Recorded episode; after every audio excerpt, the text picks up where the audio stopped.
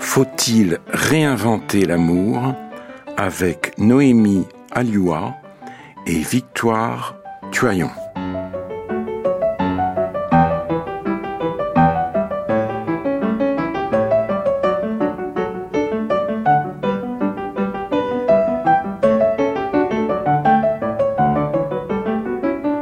À force de libérer la parole et l'écoute, de rendre enfin dissible ce qui était tabou, les luttes politiques actuelles sont en train de réinventer l'amour, écrit la journaliste Victoire Tuaillon.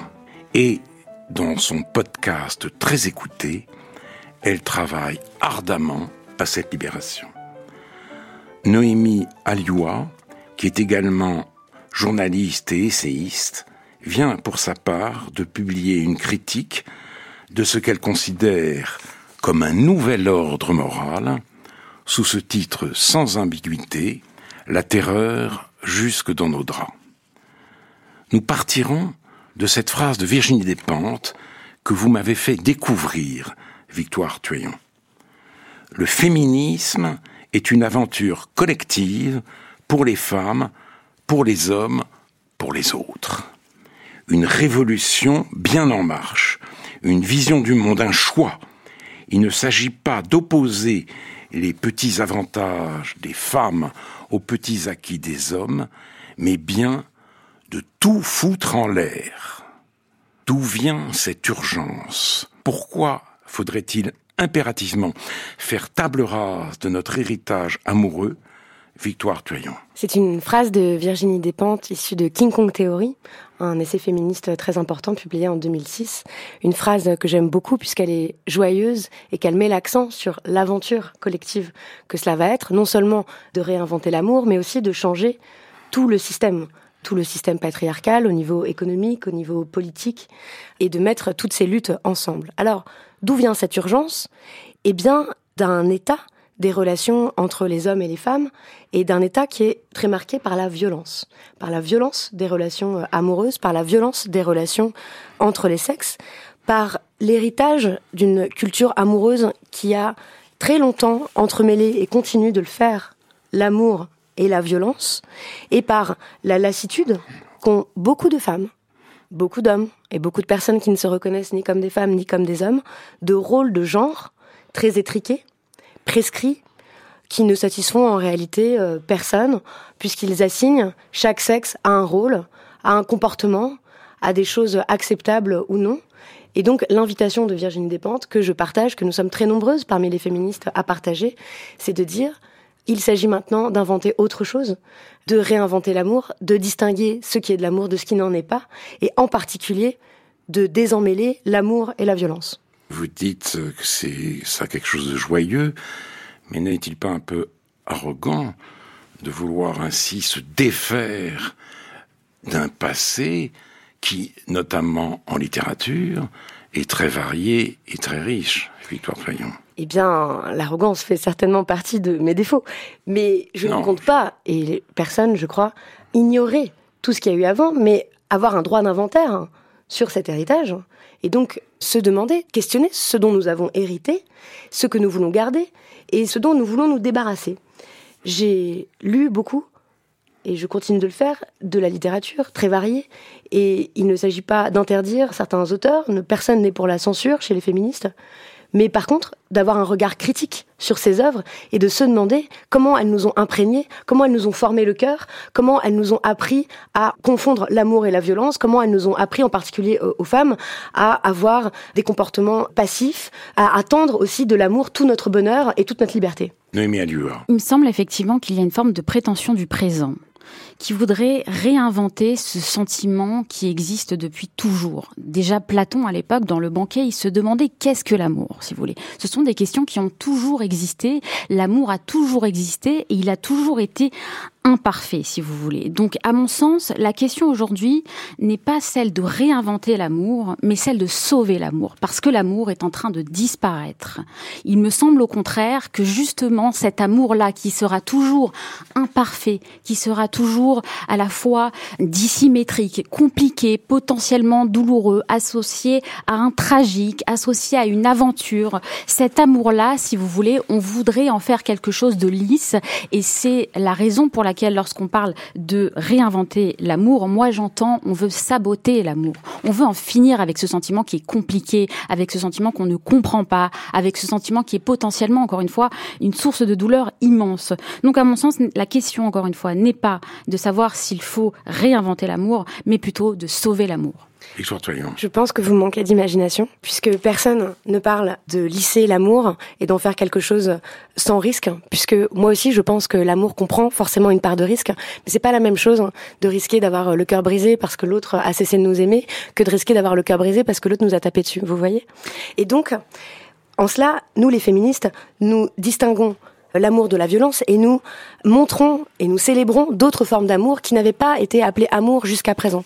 Nous célébrons un continuum en réalité amoureux en cessant d'associer l'amour à quelque chose de très étriqué, à la passion, à quelque chose qui serait forcément douloureux. L'amour n'est pas forcément douloureux, l'amour n'est pas forcément dissymétrique, l'amour euh, n'est pas du tout en train de disparaître. Au contraire, moi je pense que les luttes féministes et toutes les luttes progressistes visent à accroître l'amour entre les individus en leur permettant à chacun, à chacune d'être libre. Alors, vous dites, Victor Toyon, l'amour n'est pas forcément dissymétrique. Mhm.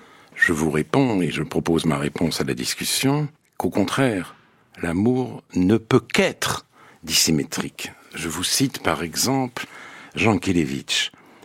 Une fois au moins dans sa médiocre vie, l'homme le plus sec, tandis qu'il était amoureux, aura connu la joie de vivre pour un autre. Pour un autre et pas seulement pour soi. Bien sûr. C'est donc une forme de dépendance et même de suggestion.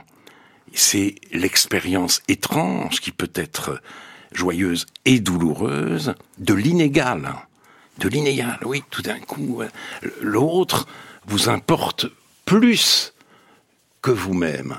Et ça, c'est une dissymétrie essentielle au sentiment amoureux. Alors bien sûr, la réciprocité peut installer l'amour. Mais même dans la réciprocité, on a ce sentiment de fragilité qui est celui de la dépendance, alors qu'on voudrait être un être totalement autonome, totalement libre. Victor Toyon. Mais je ne crois pas que l'amour soit forcément un sentiment euh, dissymétrique. Et je pense que quand nous parlons chacun de dissymétrie, nous, ne parlons pas de la même chose. Vous citez Yankelevitch, moi j'aimerais citer une grande philosophe qui est Simone de Beauvoir, et qui dit que l'amour authentique, il devrait être fondé sur la reconnaissance réciproque de deux libertés. Et il n'est pas question ici d'inégalité, mais bien sûr, l'amour comprend de la dépendance, l'amour comprend de la vulnérabilité, l'amour comprend de la fragilité, et ça, je ne le nie pas. Par contre, je pense qu'il faut créer les conditions matérielles pour que cette inégalité ne plombe pas l'amour et ne le fasse pas nous, le confondre avec autre chose. Oui, si vous voulez, on ne peut pas prévoir ça à l'avance. Personne n'est Madame Irma lorsqu'il entre dans une relation amoureuse. Il ne peut pas prévoir la façon dont il va être impacté. Pour revenir sur quelque chose que vous avez dit, qui me semble extrêmement intéressant, parce que c'est le discours qu'on entend aujourd'hui et qui est porté par euh, ce néo-féminisme, à mon sens, c'est celui qui associe amour et violence.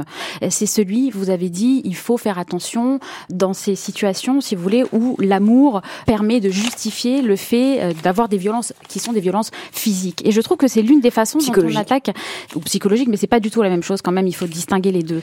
Si vous voulez, la violence physique est, toujours suivie, est toujours précédée de violence psychologique. Oui, mais enfin, il y a des, des, violences psychologiques qui ne sont pas suivies de violences physiques et elles ne sont pas heureusement euh, perçues par la justice comme de la même façon. Il faut aussi distinguer les choses pour ne pas les relativiser.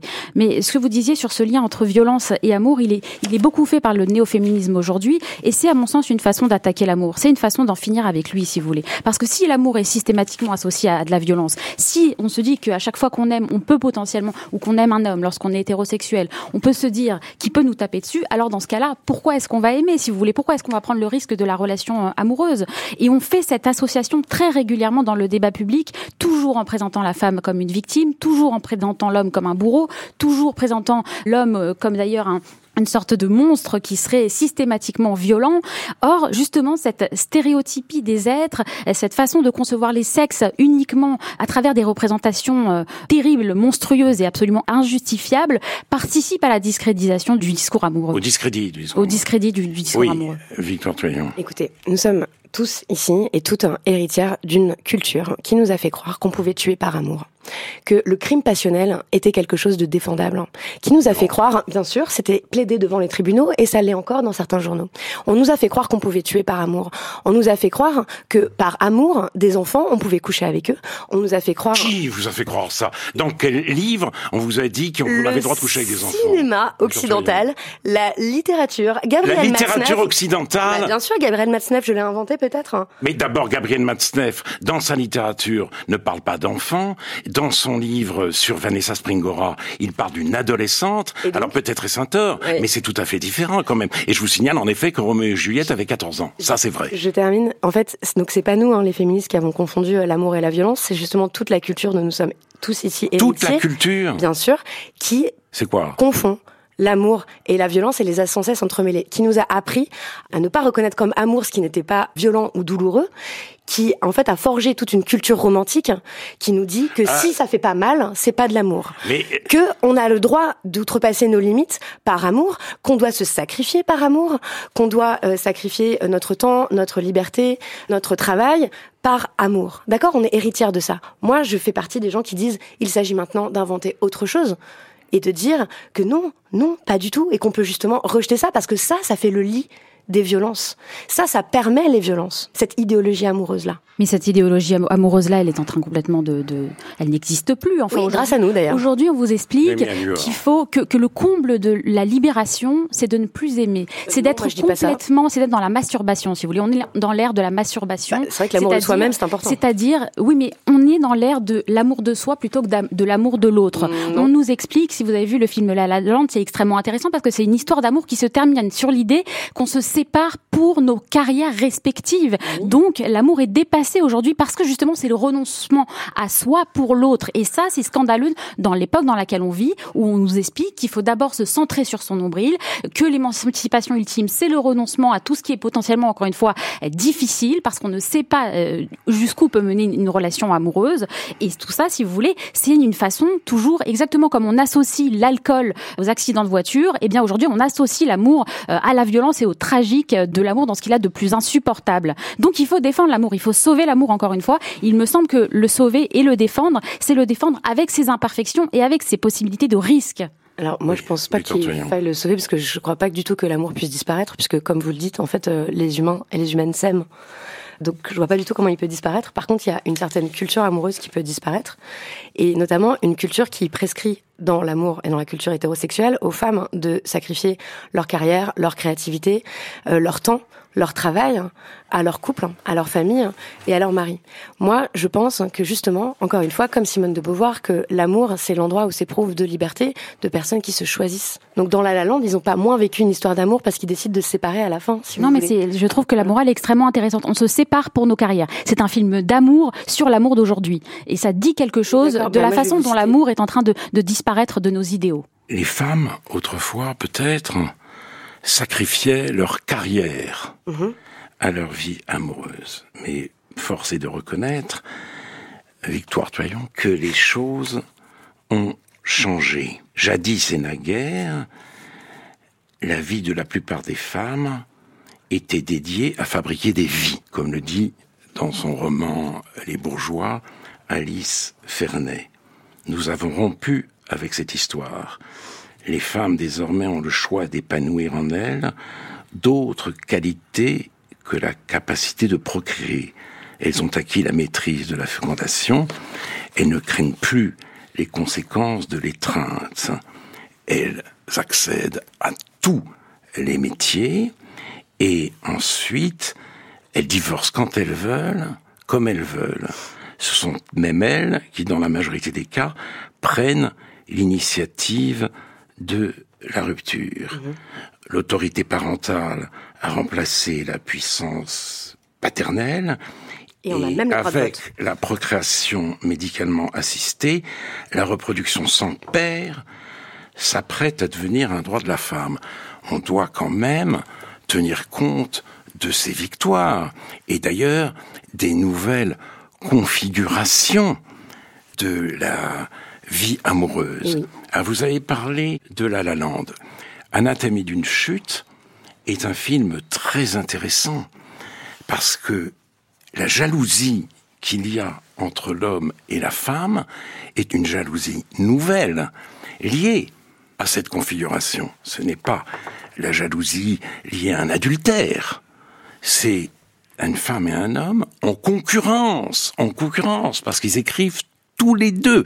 Et d'ailleurs, c'est pour la femme que ça marche beaucoup mieux. Donc tout cela est extrêmement intéressant et révèle quand même une situation qui n'a plus rien à voir avec ce qu'on appelle la domination masculine. Alors pourquoi vouloir faire vivre à tout prix ce qui a disparu, Victoire Toyon? C'est très intéressant parce que vous, vous vous basez sur des histoires individuelles et moi j'ai l'amour de la sociologie, euh, des chiffres et des statistiques qui nous disent et qui ne sont pas la seule porte vers la la vérité, mais qui nous disent quelque chose de l'état, justement, des relations entre les sexes. Bien sûr, les femmes ont la liberté de divorcer.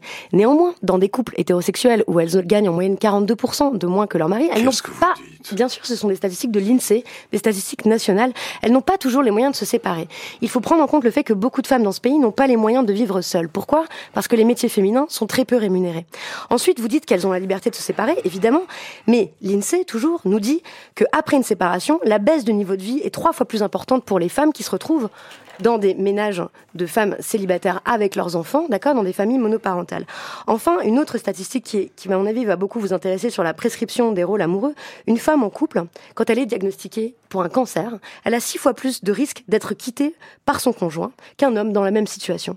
Donc ça, ce sont des faits matériel. Je vous parle là d'argent, de travail, de temps. Et c'est au nom de l'amour qu'on a justifié l'exploitation domestique la plus banale des femmes qui se retrouvent à assurer les deux tiers du travail domestique et parental pour lesquels elles ne sont pas rémunérés. Ah, il faudrait les, rémunérer pour le travail, ça, ça serait bien en plus.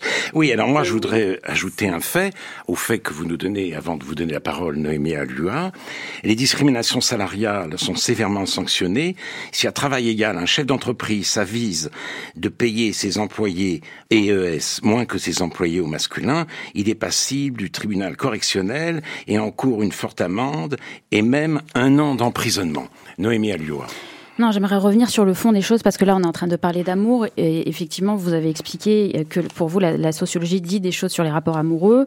Je pense que la sociologie est extrêmement imparfaite pour décrire ce sentiment parce que une part de la sociologie est en fait militante et elle s'attelle à reconstruire le réel qu'elle considère comme trop politiquement incorrect. Je vous renvoie au livre du sociologue Gérald Bronner, Le danger sociologique, qui explique bien comment aujourd'hui une certaine forme de, sociologie est utilisée pour dénaturer le réel, pour essayer de le convertir parce qu'il ne serait pas suffisamment euh, fort. Mais pour l'amour, c'est la même chose. La sociologie est imparfaite parce que la méthodologie est imparfaite. Et pour moi, pour décrire l'amour, je suis désolée, mais ce sont les poètes, ce sont les romanciers, ce sont les écrivains. Il y aura toujours plus de vérité dans un vers de Baudelaire que dans un, un essai de sociologie ou dans, dans, une recherche de sociologie. C'est imparfait. Ça ne dit rien du sentiment amoureux. la preuve, c'est que hein, à partir du il y a des poèmes, il y a des statistiques. Et eh ben, je pense que les poèmes disent plus sur euh, l'amour. Des poèmes et des articles de journaux, en fait, et absolument aucun chiffre. je, euh, je, comprends pas du tout cette attaque qui est un petit peu basse. Il y a aussi des études qui sont citées. Je viens de citer Gérald Bronner, c'est un, c'est un sociologue qui est reconnu. Enfin, je veux dire, je ne crois pas que votre euh, œuvre vaut, a plus de valeur que la mienne. C'est vraiment une, une, attaque très basse que je trouve qui n'est pas à la hauteur de cette émission. Si on considère que les écrivains sont mieux à même de penser l'amour que les sociologues, ce n'est pas, je pense, une idée qui, ne mérite pas d'être défendue. Je voudrais ajouter une citation de Winston Oden. Tout m'intéresse. Les sociologues, les écrivains, les philosophes, les historiennes, tout m'intéresse. Ça dépend du sujet. Lorsqu'on parle de l'amour, tout vous intéresse. Les poètes sont mieux à même de le faire. Je voudrais vous citer cette phrase d'un poète, Winston Oden. Il arrive que les mots du menteur rougissent les chiffres d'un statisticien n'ont jamais honte. Et puisqu'on parlait de littérature, un mot sur un, ça, ça va vous énerver, Victoire Toyon, mais justement, ça va vous inspirer. Vous êtes prête à tout. Vous connaissez sans doute le Lys dans la vallée de Balzac. Madame de Morsauf. Madame de Morsauf repousse obstinément les avances de Félix de Vandenesse. Et sur son lit de mort, et lui écrit une ultime lettre où figure cet étrange aveu. J'ai parfois désiré de vous quelque violence. Voici le commentaire de Mona Ouzouf. Parfois, mais pas souvent ni toujours, quelques violences, mais pas toutes. Et or, cette subtilité-là devient totalement inaudible. Il n'y a plus de place aujourd'hui, à l'époque du grand combat contre la domination masculine, pour, et je cite encore Mona Ouzouf, le monde de perplexité, d'ambivalence et d'ambiguïté où nous fait entrer la littérature. Et mon inquiétude est là, c'est-à-dire... Je comprends votre inquiétude, mais ah je pense que vous ne lisez pas assez de littérature féministe. Peut-être n'avez-vous... Mais oui, parce qu'en fait... Je lis la littérature tout court. Mais en fait, l'ambiguïté, la vulnérabilité, le clair-obscur, tout ça existe évidemment dans l'art, dans la littérature et dans la vie. Les grandes œuvres continue à être créé. Portrait d'une jeune fille en feu de Céline Sciamma est un film magnifique sur une passion amoureuse, d'accord, qui n'implique ni violence ni domination. Il y a énormément euh, de fiction qui continue à être euh, écrite, à être créée avec d'autres codes, avec d'autres imaginaires. Je trouve très belle la comédie humaine. Moi aussi, euh, j'ai lu Balzac et Zola Stendhal et Flaubert, d'accord, mais je revendique le droit à ouvrir des horizons qui ne sont pas ceux du 19e siècle en fait, et qui sont ceux de la camaraderie, ceux de l'égalité, ceux euh, du lesbianisme, ceux de l'aromantisme, euh, ceux. Euh, c'est déjà dans sa faux le lesbianisme, si vous voulez. Donc on peut monter très haut, ça n'a pas. Mais, c'est pas le privilège de notre siècle toutes ces découvertes. Mais bien sûr. Mais encore une fois, nous exerçons notre droit d'inventaire. Nous démystifions, nous créons de nouveaux mythes romantique. Nous permettons euh, aussi, en ouvrant ces imaginaires, à des femmes de dire que oui, elles n'ont pas envie de vivre ce type de relation amoureuse, qu'en fait elles sont amoureuses euh, d'autres femmes, qu'en fait elles ont envie d'être célibataires, qu'en fait dans leurs grandes amitiés, il y a énormément d'amour, que peut-être leurs plus belles histoires d'amour, nous les aurons vécues avec nos amis en fait, et pas avec nos maris. Vous voyez? Moi, ce que je trouve intéressant euh, dans la citation que vous venez de citer et dans ce que vous venez de dire, Victoire euh, Toyon, c'est qu'on comprend bien, si vous voulez, qu'il y a une grille de lecture qui est faite sur toutes les œuvres euh, dans l'histoire et une grille de lecture qui est faite sur l'amour. Et c'est une grille de lecture qui, à mon sens, est vraiment victimaire. Et pour ça, il faut prendre un exemple précis, peut-être, sur lequel d'ailleurs nous avons toutes les deux écrit, même si vous considérez que mon œuvre ne, ne vaut pas grand-chose par rapport à la vôtre. Le conte de la Belle au bois dormant. C'est un conte très intéressant qui est réécrit depuis six siècles et la version qui prime aujourd'hui, c'est celle de Disney, qui reprend plus ou moins celle des frères Grimm avec le baiser. Donc, c'est-à-dire qu'aujourd'hui, on vous explique que dans ce conte-là, la princesse Aurore, qui est embrassée par le prince Philippe, qui la réveille de son sortilège, c'est un baiser qui n'est pas consenti. Et donc, ce baiser-là fait partie de la culture du viol. Et donc, que tout cela permet d'apprendre aux petites filles, eh bien qu'elles ne doivent pas apprendre le consentement. Or, c'est un symptôme qui montre très bien la vision victimaire qu'on a du, de, l'amour euh, aujourd'hui, qui présente la femme comme une victime et qui présente l'homme toujours comme un bourreau. Parce que que nous dit vraiment cette histoire depuis toujours C'est l'idée que l'amour ressuscite. Parce que le prince Philippe, lorsqu'il embrasse la princesse Aurore, il délie le sortilège de la méchante fée maléfique. Il la réveille, il la fait revivre, il montre que l'amour est une mm. bénédiction, laissez-moi terminer, qui permet de démentir les lois de la physique. Or, cette lecture-là romantique, effectivement, elle est complètement niée par cette relecture dite féministe qui considère que la princesse Aurore n'est qu'une petite victime et que le prince Philippe est un porc, puisque c'est l'expression qu'on utilise aujourd'hui dans la Vulgate pour parler des agresseurs sexuels. C'est véritablement là, on voit toute l'interprétation victimaire néo-féministe qui n'est pas féministe parce que ça ne rend pas service à la femme et qui tue l'amour. Victoire, tu Alors, vous savez, moi aussi j'adore La Belle au Bois dormant et j'adore tous les Disney et j'aime vraiment beaucoup les contes. Le problème pour moi, n'est pas seulement que cette pauvre princesse euh, ait été embrassée euh, pendant qu'elle dormait, même si vous savez comme moi, puisque vous avez écrit dessus, dans le conte originel, elle n'est pas du tout réveillée par un baiser. Hein. Elle est réveillée. Euh, c'est le baiser qui est attaqué aujourd'hui, donc c'est celui qui est dans les frères Grimm et qui est repris par Disney. Le prince couche avec elle pendant qu'elle dort. Ça, c'est dans la version du, du XVIe siècle. Non, en fait, moi aussi, vous savez, je pense que l'amour permet des révolutions, que l'amour déplace les foules et les cœurs, que l'amour est indispensable à nos vies. ce que je questionnerais, outre ce baiser endormi dans ce conte, c'est le fait que ce soit toujours le prince qui soit dans une position active et qui aille délivrer une princesse dans une position passive. Ce qui ne veut pas dire qu'il y a un bourreau et une victime. Moi, je reconnais pas du tout cette étiquette de victimaire dont vous nous affublez sans cesse, mais simplement de dire par contre là où il y a euh, des limites qui sont euh, outrepassées. Et encore une fois, c'est très bien d'avoir la Belle au bois dormant. Je réclame simplement euh, le droit à d'autres contes, en fait, à d'autres imaginaires. Vous voyez, où par exemple la princesse Aurore irait embrasser le prince Philippe. Mais qu'est-ce que c'est Je veux dire, la petite sirène, par exemple. C'est alors rappelons, vous savez, les contes de fées, ce sont ce sont des contes de femmes qui sont puissantes. J'aimerais vraiment rappeler le, le, livre de Fabrice Midal. Les princesses ont toujours raison. Je sais qu'il y a une lecture aujourd'hui qui est faite des contes de fées qui disent que les princesses sont toujours des victimes, qu'elles sont passives, etc. c'est totalement faux. Les princesses sont au centre et au cœur du récit. Ce sont elles qui décident de tout. La Belle au bois dormant ne s'appelle pas le prince Philippe. Ça s'appelle la Belle au bois dormant. C'est son histoire à elle. Le prince Philippe n'est qu'un accessoire. C'est un sac à main dans cette histoire. ce sont toujours les femmes. Ce sont toujours les femmes qui sont au cœur de ces contes de fées et qui doivent être défendues. Ce sont des contes féministes. Et moi, je parle aussi de la petite sirène. C'est vraiment le conte de l'émancipation. Aujourd'hui, on explique que la petite sirène, elle a sacrifié sa voix pendant trois jours et donc que c'est un conte qui est antiféministe. Or, la, la princesse Ariel, elle choisit l'homme qu'elle aime, elle va le chercher mm. et elle est dans l'émancipation puisqu'elle elle sort du royaume des mers parce qu'elle décide de rejoindre les humains. Ce que je veux vous dire, c'est que c'est toujours une histoire d'interprétation, une interprétation qui est faussée de ces histoires d'amour et de l'amour. Et c'est une façon de le dénaturer et de s'en prendre à lui pour essayer de, à mon sens, de tuer cette idée-là. Alors vous savez, en fait, toutes les interprétations euh, me vont. Je trouve intéressant que vous puissiez euh, avoir euh, celle-ci. Pourquoi pas? C'est une interprétation intéressante de la petite sirène.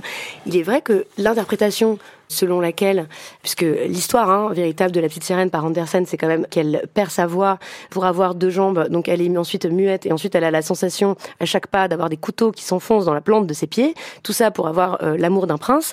Eh bien, peut-être que ce n'est pas un modèle très plaisant à avoir pour sa vie amoureuse vous voyez Voilà, c'est une interprétation, encore une fois. Vous savez, c'est comme les tests Rorschach, c'est-à-dire on vous présente des figures sur un papier et on vous demande qu'est-ce que vous y voyez. À mon sens, on y voit une partie de nous-mêmes. Ça nous révèle, en fait. Et donc, ces nouvelles lectures victimaires, je le dis, eh bien, révèlent aussi les travers de l'esprit de l'époque. Alors, je vais faire une petite parenthèse. Oui. Elle est liée au titre que vous avez choisi pour l'un de vos podcasts, et vous en avez publié sous forme de livre.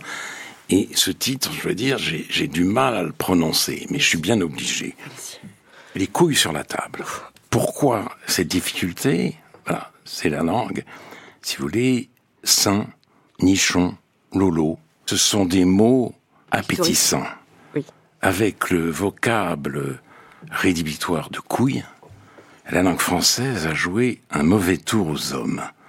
voyez, cette langue que l'on considère comme sexiste parce que elle a enlaidi, elle a même ridiculisé cette partie pourtant cruciale de leur anatomie. Caresse-moi les seins, c'est possible. Faire la même chose avec les couilles, c'est une question difficile à poser à cause de couilles. Donc tout cela, tout cela, il y a une brutalité, une vulgarité. il y a une forme de transgression. Dans, ce titre, qui, euh, je dois dire, me met très mal à l'aise. Alors à quoi cela correspond-il dans votre vision euh, révolutionnaire du monde? Victoire Tuyon. C'est de se réapproprier des mots et des expressions. J'ai grandi dans une culture qui disait que c'était important de mettre ses couilles sur la table. Ah Oui, je sais. C'est-à-dire de faire preuve de courage et d'audace en, associant euh, valeurs à quelque chose donc de spécifiquement euh, masculin, puisque ce sont les hommes qui ont des couilles. Par ailleurs, les hommes entre eux s'appellent euh, macouilles de façon tout à fait euh, vulgaire. Ça m'est jamais arrivé. Je sais, j'imagine bien, j'imagine bien, monsieur Fillincrote, évidemment. C'est-à-dire qu'ils prennent une partie pour le tout. Et je me suis dit que ces couilles, euh, qu'il était tellement valorisé d'avoir, puisque c'est une expression qui revient sans cesse, eh bien, il s'agissait de les mettre véritablement sur la table et d'en faire une table d'examen, une table de questionnement, voire une table de dissection de ce qu'est la masculinité. déconstruire la masculinité. Alors, moi, j'utilise pas tellement euh, oui, ces verbes-là. Oui, c'est vrai, vous pas, c'est vrai. Ni euh, masculinité toxique, par ailleurs. J'emploie pas ces verbes-là. En tout cas, pour la questionner, pour l'étudier, pour en faire un, un objet et pour la dénaturaliser. C'est très important pour moi, par contre, comme verbe, pour dénaturaliser. Oui, mais... Ce qui nous paraît évident, ce qui nous paraît aller de soi, ce qui nous paraît dans l'ordre des choses, dans l'ordre du monde et dans l'ordre de la nature. Voilà. Et je me suis dit, très bien, on va parler des hommes maintenant. On va parler de ce qu'ils font, on va parler de leurs idéaux, on va parler des mythes avec lesquels euh, ils ont grandi, on va parler de, des injonctions auxquelles euh, ils sont soumis, et on va parler de ce que c'est la masculinité. Oui, justement, dénaturaliser, c'est inscrire dans l'histoire. Or, euh, la masculinité a changé. Les héros, même moi quand j'étais jeune, les grands héros de cinéma, c'était plus John Wayne ou Gary Cooper, c'était un petit bonhomme comme Dustin Hoffman. Et comme nous ne vivions plus dans l'horizon de la guerre, les grandes valeurs viriles, euh, disons, ne s'imposaient pas à nous. Moi, j'ai pas grandi dans l'idée de cette euh, masculinité euh, musclée, etc. C'est pas du tout à cela que je me suis raccroché. C'est pas comme ça que j'ai accédé à, la maturité. mais bien sûr, les choses changent malgré tout. Bien sûr, mais vous avez grandi dans un monde où les positions de pouvoir étaient en immense majorité occupées par des hommes. Vous avez grandi dans des villes, non, toujours, pareil, les statistiques. Vous avez grandi dans une ville où 93% des noms de rues ont des noms d'hommes. Vous avez grandi euh, dans un pays qui n'a accordé le droit de vote aux femmes que très tardivement. Vous avez grandi dans un pays où la majorité de la richesse est détenue par des hommes et surtout vous avez grandi dans un pays où la majorité des violences physiques sont toujours commises par des hommes et ça, ça n'a pas changé. Oui, et les hommes sont, aussi des, sont aussi des protecteurs, sont aussi des sauveurs. Les hommes, c'est aussi euh, Henri d'Anselme qui a sauvé le, le, petit enfant. Les hommes, c'est aussi le colonel Beltram. C'est aussi le colonel Beltram, et oui, qui s'est sacrifié pour une femme, pour une hôtesse de caisse. Les hommes, ce sont aussi ceux qui ont tous les travaux difficiles. Ils sont aussi discriminés d'une certaine façon. Si vous voulez, l'homme est le bouc émissaire de la modernité, on l'aura bien compris. Et ce qui est très intéressant, si on, puisqu'on est encore dans les œuvres, pour parler d'amour, il faut peut-être les incarner. Dans le film Barbie, le personnage de Ken incarne aussi très bien cet homme qui n'a plus sa place dans le monde contemporain, euh, qui est complètement désorienté. Euh, il chante sa chanson I'm Just Ken parce qu'en fait, il comprend bien que le monde est contre lui. Aujourd'hui, l'homme est responsable. On l'accuse d'être responsable du trou dans la couche d'ozone, du trou dans la sécurité sociale, mm. d'absolument tout ce qui peut avoir de difficile dans notre époque, avec une vision revancharde de l'histoire. Nous, les femmes, nous avons été dominées, donc aujourd'hui, nous devons les dominer. Et donc, on va faire des bourreaux d'hier, des boucs émissaires d'aujourd'hui. C'est une vision revancharde qui s'inscrit encore une fois dans cette idée de guerre des sexes. Or, il mm. me semble qu'il faut baisser les armes, mettre un drapeau blanc et plaider pour un féminisme de réconciliation. Vous voulez des chiffres, Victoire Troyon? Alors, ben, en fait, euh, j'en ai plein, mais juste. Euh, mais moi, j'en ai, j'en ai dans, dans, le livre de, de Noémie Alua, mais allez-y. Ben, je me reconnais pas du tout dans ce que vous venez d'énoncer, parce que vraiment, c'est une version tout à fait caricaturelle des travaux féministes, qui encore une fois ne sont pas des opinions, hein, qui sont euh, des travaux qui se basent sur des études, notamment historiques, qui se basent sur des études sociologiques, qui a toute une philosophie qui est très développée et qui ne dit pas du tout ce que vous êtes en train de dire là. En fait, moi, je pense pas du tout que les hommes soient les boucs émissaires de notre époque. Ce qu'on dit tout simplement, c'est qu'on aimerait que les hommes soient moins violents, d'accord? On aimerait vivre notre vie sans violence.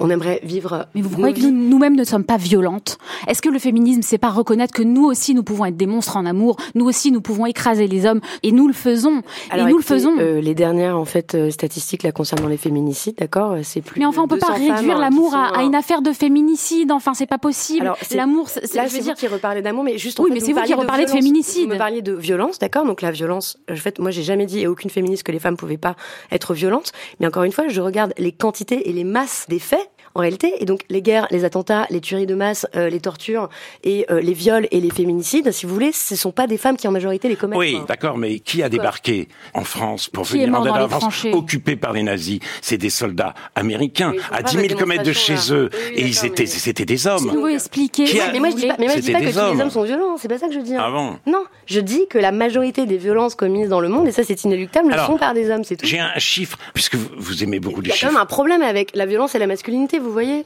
allez-y. J'ai un chiffre cité par euh, Noémie. Ah, quand même, vous citez mon livre. Donc, l'ensemble des métiers pénibles sont exercés par les hommes. Oui. Ils représentent 97% des conducteurs de poids lourds, 98,5% des ouvriers du bâtiment, 87% des rippers, 92% des livreurs de plateforme, 87% des opérateurs de grues, 98% des pêcheurs en haute mer. Ce sont des chiffres rapportés par Azélise Lecor. Donc tout cela, effectivement, aussi, on doit en tenir compte. Mais bien évidemment, mais sur les travaux pénibles, diriez-vous? Que le métier d'infirmière n'est pas pénible non, Le métier d'aide-soignant, mais ça montre pas bien que les chiffres sont toujours imparfaits pour décrire ces situations. C'est pas pénible. En réalité, ceux qui effectuent les travaux les plus pénibles dans notre société, ce sont les ouvriers, les ouvriers et les employés. Il se trouve que dans les métiers les plus pénibles, les métiers qui sont exercés par les femmes sont tout autant pénibles que ceux exercés par les hommes, mais ils sont moins rémunérés. Ça, c'est un scandale.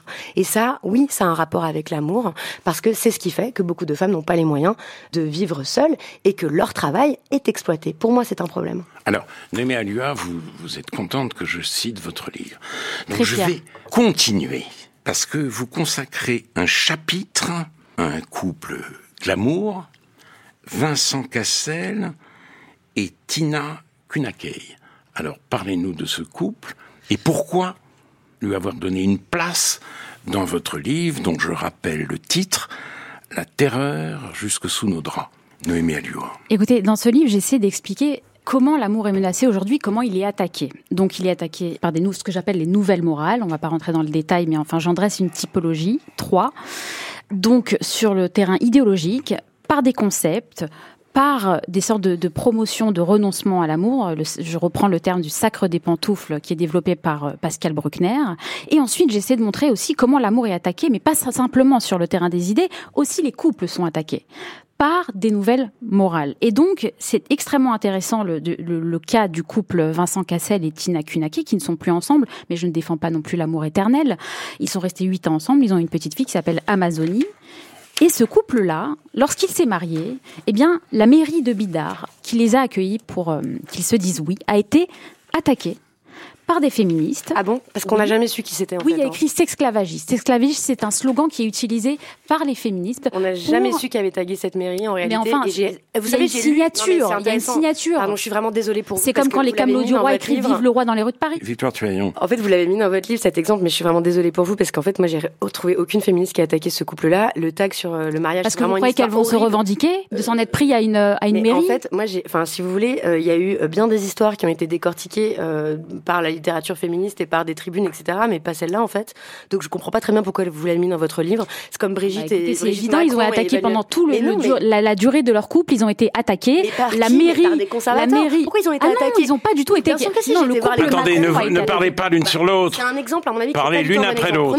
Non, non, mais attendez, vous allez pas me dire quel exemple je dois prendre. Enfin, bah, c'est une blague. Le couple Vincent Cassel et Tina Kunake a été attaqué par des féministes qui considèrent qu'un homme de pouvoir avec une jeune femme qui est une mannequin, c'est une situation de domination qui est défavorable à la femme. Et donc, dans cette idée-là de, de, domination de l'homme par la femme, eh bien, on va s'attaquer à ce couple, on va s'attaquer à cette femme. Et ce sont d'ailleurs souvent ce que j'appelle les staliniennes à jupons, pour reprendre l'expression euh, d'Annie Lebrun, la grande poétesse.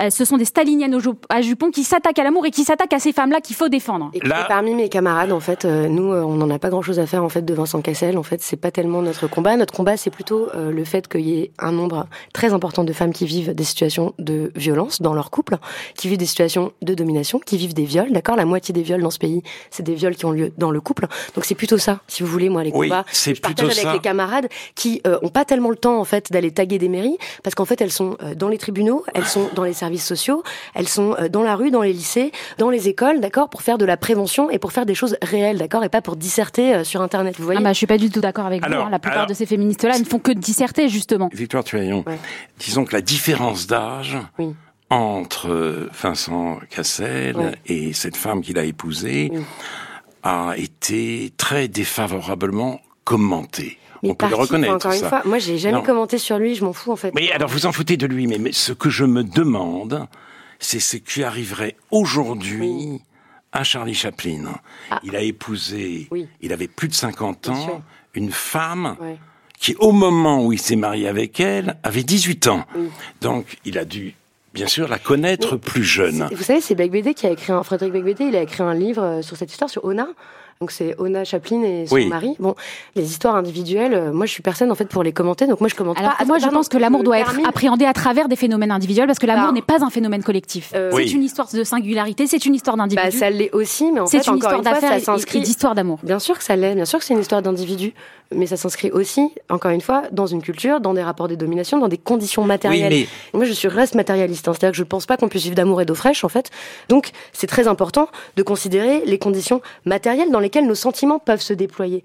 Moi, les histoires euh, euh non. dont vous me parlez, euh, je, voilà, ça, m'intéresse pas tellement. Par contre, ce qui m'intéresse, par exemple, c'est que beaucoup de jeunes femmes démarrent leur vie amoureuse dans des relations de coercition, d'accord? Parce que euh, l'homme est beaucoup plus vieux alors déjà où euh, l'homme est plus vieux, ensuite où on leur a dit qu'il était acceptable que leur petite amie euh, contrôle qui elle voit, euh, ce qu'elles font, comment elles s'habillent, comment elles parlent.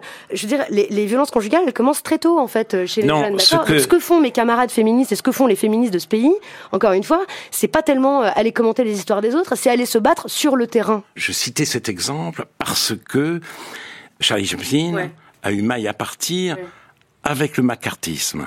Et je me demande si le wokisme et le néo-féminisme ne sont pas la forme contemporaine du macartisme. Parce que voilà, l'écart d'âge, la dissymétrie créent un choc et on attaque les gens de manière très violente. Et vous dites, Victoire Tuaillon, que les véritables féministes vont dans les tribunaux. Il me semble, moi, au contraire, que l'instinct de justice porté par le néo-féminisme s'affranchit des règles du droit. Le tribunal euh, médiatique remplace, ou le tribunal populaire en l'occurrence, remplace le tribunal judiciaire, c'est la fin de la présomption d'innocence, c'est la fin du contradictoire. Un homme est accusé de violence, il est donc violent. D'ailleurs, aux cérémonies des Césars à cause de ce qui s'est passé en 2020, euh, au moment de la consécration de Polanski. On dit que euh, ne peut plus être euh, présent quelqu'un qui a des démêlés avec la justice, mm. pas quelqu'un qui a été condamné, quelqu'un qui a des démêlés avec la justice. Donc, si vous voulez, la plainte vaut condamnation. D'ailleurs, le mot de plaignante a disparu au profit, en l'occurrence, de celui de victime. Qu'est-ce qu'on y gagne En fait, euh, moi, je confonds pas victime avec accusatrice ni plaignante. On va être précis dans les termes juridiques qu'on emploie.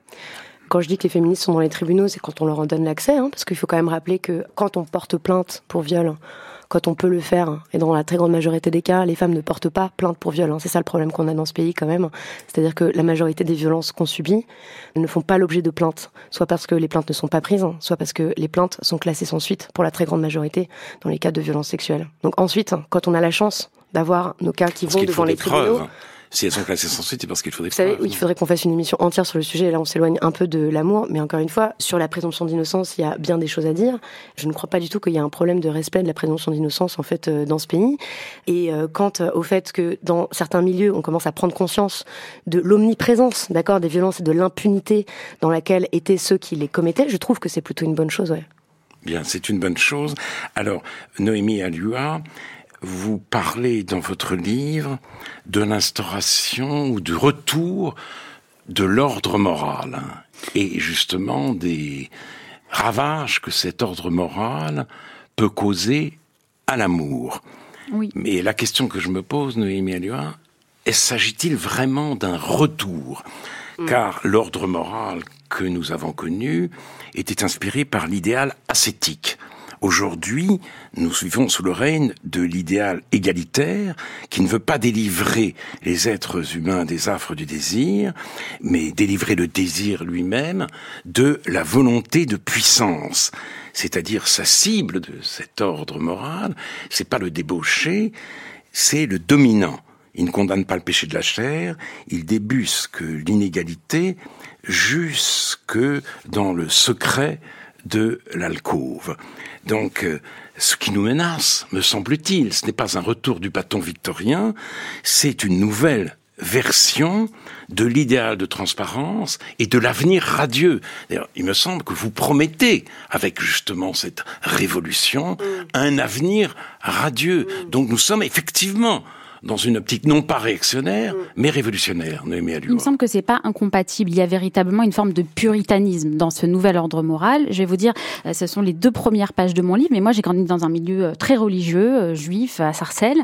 Et donc, si vous voulez, lorsque je me suis émancipée, extirpée de ce milieu très conservateur, j'ai été très étonnée justement de retrouver des lois puritaines que j'avais connues quand j'étais plus jeune dans des milieux dits progressistes. Donc c'est pour ça que je parle d'un nouvel ordre moral, peut-être parce qu'il n'est plus porté porté, à mon sens, aujourd'hui par les conservateurs, mais il y a du puritanisme, il y a un clivage des sexes, il y a une idée qu'il y a une culpabilité de la chair, une culpabilité des femmes et des hommes lorsqu'ils se retrouvent. Il y a un désir d'émancipation totale de l'idéal amoureux qui, à mon sens, rejoint cet idéal ascétique dont vous parliez. Il y a un puritanisme dans ce nouvel ordre moral qui, moi, me parle d'autant plus que je l'ai connu euh, sous le joug des, des, des, rabbins, si je puis dire, quand j'étais petite. Donc, si vous voulez, ça, il y a une résonance véritablement euh, de cette détestation de la chair et de l'amour. Victoire Truand. Moi euh, aussi, j'ai grandi dans un milieu très religieux, un milieu catholique. Pour moi, les cultures euh, féministes, les théoriciennes, les militantes, les autrices, les poétesses, toutes les artistes euh, féministes, ce qu'elles m'ont appris et ce qu'elles continuent de m'apprendre et ce que je continue d'expérimenter avec elles dans ce grand mouvement de réinvention et de révolution amoureuse, c'est l'amour de la chair, c'est l'amour des corps, c'est le développement euh, de nos désirs, hors des carcans qui leur ont été imposés par des siècles de religion, par des siècles de violence patriarcale. C'est euh, le plaisir, en fait, d'éprouver notre liberté. C'est la découverte de nos corps. C'est euh, la joie, c'est l'humour. C'est en fait énormément de plaisir, des plaisirs qui nous étaient interdits. Et là-dedans, en fait, je vois absolument aucun puritanisme. Au contraire, moi, c'est les féministes qui m'ont appris à aimer mon corps. C'est les féministes qui m'ont appris à aimer le sexe. C'est les féministes qui m'ont appris à libérer mes désirs et qui continuent de le faire. C'est pour ça que c'est un mouvement magnifique et c'est pour ça que c'est un mouvement qui entraîne des millions et des millions de femmes et d'hommes et d'autres. Des millions et des millions. Vous, vous êtes euh, et d'autres très très optimiste et d'autres et d'autres et, et, de toutes les personnes qui ne se reconnaissent ni comme femmes ni comme hommes et qui apprennent enfin les, les à jouir, à aimer à se désirer autrement que dans un rapport de domination, euh, d'affliction et de flagellation. Il y a un rapport qui n'est pas un rapport de domination euh, comme on l'imagine, il y a un rapport de, de pouvoir dans l'amour. Ouais. Et ce rapport de pouvoir, il existe. Oui. Et si vous voulez, il n'est pas sexué parce que ce n'est pas toujours l'homme qui domine, oui. ce n'est pas toujours la femme qui est victime. Il y a un rapport inégalitaire qui est lié au tragique amoureux et qu'il me semble important de défendre parce que l'amour, encore une fois, est imparfait, parce que c'est le caillou dans la chaussure de l'esprit de système. L'amour n'est pas un rat de laboratoire. C'est pour ça que je m'oppose à cette vision matérialiste de l'amour. L'amour, c'est ce qui échappe par définition. Je vous rappelle, il y a des émissions de télévision qui essayent justement de créer des couples à partir de, de, de valeurs extrêmement dites scientifiques de psychologie et de créer des couples à partir de ces éléments-là. Et ça ne fonctionne pas justement parce que l'amour est anarchiste. Peut-être en effet, changeons-nous d'époque. Victoire Tuaillon. Déjà Valérie disait, le renoncement à la durée marque une époque du monde. L'ère du provisoire est ouverte. Et l'amour est affecté, c'est-à-dire, je ne vois pas moi de persistance de l'ordre patriarcal, oui. mais je vois une naissance de la société liquide. Et effectivement, euh, les couples se défont beaucoup plus facilement qu'avant, mais c'est un nouvel univers lié d'ailleurs à la liberté gagnée par les uns et par les autres. Germaine de Stahl disait l'amour est l'histoire de la vie des femmes. Il n'est qu'une saison dans la vie des hommes. Ben, c'est fini ça. C'est peut-être saisonnier, pour les uns et pour les autres, à quelques exceptions près. Si vous voulez, ce qui m'intéresse plus que l'amour en théorie, c'est l'amour en pratique. Qu'est-ce que c'est aimer en fait? C'est pourquoi je le rattache avec le soin, avec des actions très concrètes, avec le fait de prendre soin de l'autre, d'écouter l'autre, de s'intéresser à l'autre. Je pense que oui, hélas, mais c'est en train de changer petit à petit et beaucoup de gens ont envie que ça change. La culture amoureuse hétérosexuelle dans laquelle on a baigné est une culture qui nous faisait prendre pour de l'amour ce qui n'en était pas et où les hommes n'aimaient pas véritablement les femmes, d'accord? Ils ne les écoutaient pas, ils ne les lisent pas, ils ne vont pas les regarder, ils ne les valorisent pas, ils ne les soutiennent pas ni dans leur carrière ni mais dans leur toute la littérature nous, nous, dit le contraire. Mais justement, vous voyez. Toute la littérature oui, mais là vous parlez. Moi, je vous femmes. parle d'amour en action, d'accord, de ce qu'ils font en réalité Qu'est-ce qu'ils font? Est-ce qu'ils prennent soin des femmes? Est-ce qu'ils les valorisent? Est-ce qu'ils les aiment? Est-ce qu'ils les écoutent? Euh, Est-ce qu'ils les célèbrent? Est-ce qu'ils lisent des romancières Vous savez, par exemple, beaucoup d'hommes ne lisent pas les femmes, ils lisent d'autres hommes. C'est ça qu'ils font. Ils n'écoutent pas les femmes, ils écoutent d'autres hommes. En réalité, les hommes s'aiment entre eux. C'est ça la culture ah. dans laquelle on baigne. Mais bien sûr, ah. ils s'adorent entre eux. Tout ça pour dire oh, que oui. moi, oui, je suis dans cette perspective révolutionnaire où l'amour est en train d'être réinventé et c'est quelque chose de magnifique où on peut s'aimer de mieux en mieux et de plus en plus. Il me semble qu'il n'y a pas Alors, besoin de faire de révolution dans l'amour. L'amour est déjà une révolution en tant que telle. Acceptons-le, euh, c'est-à-dire avec ses imperfections encore une fois, défendons-le ainsi. Et euh, je ne vous rejoins évidemment pas du tout dans cette interprétation des choses et de, mm. de, de notre histoire et de notre culture de l'amour. L'homme est une victime de l'amour autant que la femme d'ailleurs. Il en a toujours souffert, il continue d'en souffrir. Simplement, il ne s'exprime pas de la même façon. Mais enfin, les les œuvres en disent une parcelle. Et encore aujourd'hui, si vous voulez, si les hommes s'expriment moins sur l'amour, c'est aussi parce qu'ils n'ont pas de réseau affinitaire. Et ça, ce sont les sociologues qui l'expliquent très bien. Ils souffrent de l'amour, ils ne le disent pas de la même façon. L'amour doit être défendu avec ses imperfections. L'homme et la femme ne doivent pas être constamment, si vous voulez, clivés, opposés. Il faut plaider un féminisme de réconciliation. Bah, on vous attend pour le féminisme de réconciliation. Mais je ne vous ai pas attendu. Féminisme de réconciliation, féminisme révolutionnaire. Les choses, après cette émission mouvementée, sont très claires. Alors il me reste à vous remercier l'une et l'autre. Noémie Alioua, vous publiez aux éditions Plomb La terreur jusque sous nos draps, Sauver l'amour des nouvelles morales. Quant à vous, Victoire Tuaillon, vos podcasts sont devenus des livres. Le cœur sur la table, voilà un titre que je prononce très facilement. Binge Audio Édition. De même, c'est plus compliqué, mais je le fais. Les couilles sur la table. Binge Audio Édition. C'était Réplique, une émission d'Alain Finkielkraut avec la collaboration de Corinne Amar et Lise Ripoche à la réalisation Alexandra Malka, à la technique aujourd'hui Alexandre Martin. La semaine prochaine, l'émission pour titre Les leçons de la guerre en Ukraine. Mes invités sont Galia Ackerman et Pierre Lelouch. Dans un instant, Concordance des temps de Jean-Noël Gemnet. Imaginez le soir et les splendeurs barbares accoudées à ton bras. Imaginez courir dans les forêts, rire au rythme de ta voix. Imaginez l'amour, toi et moi dans la tour, les étoiles en plein.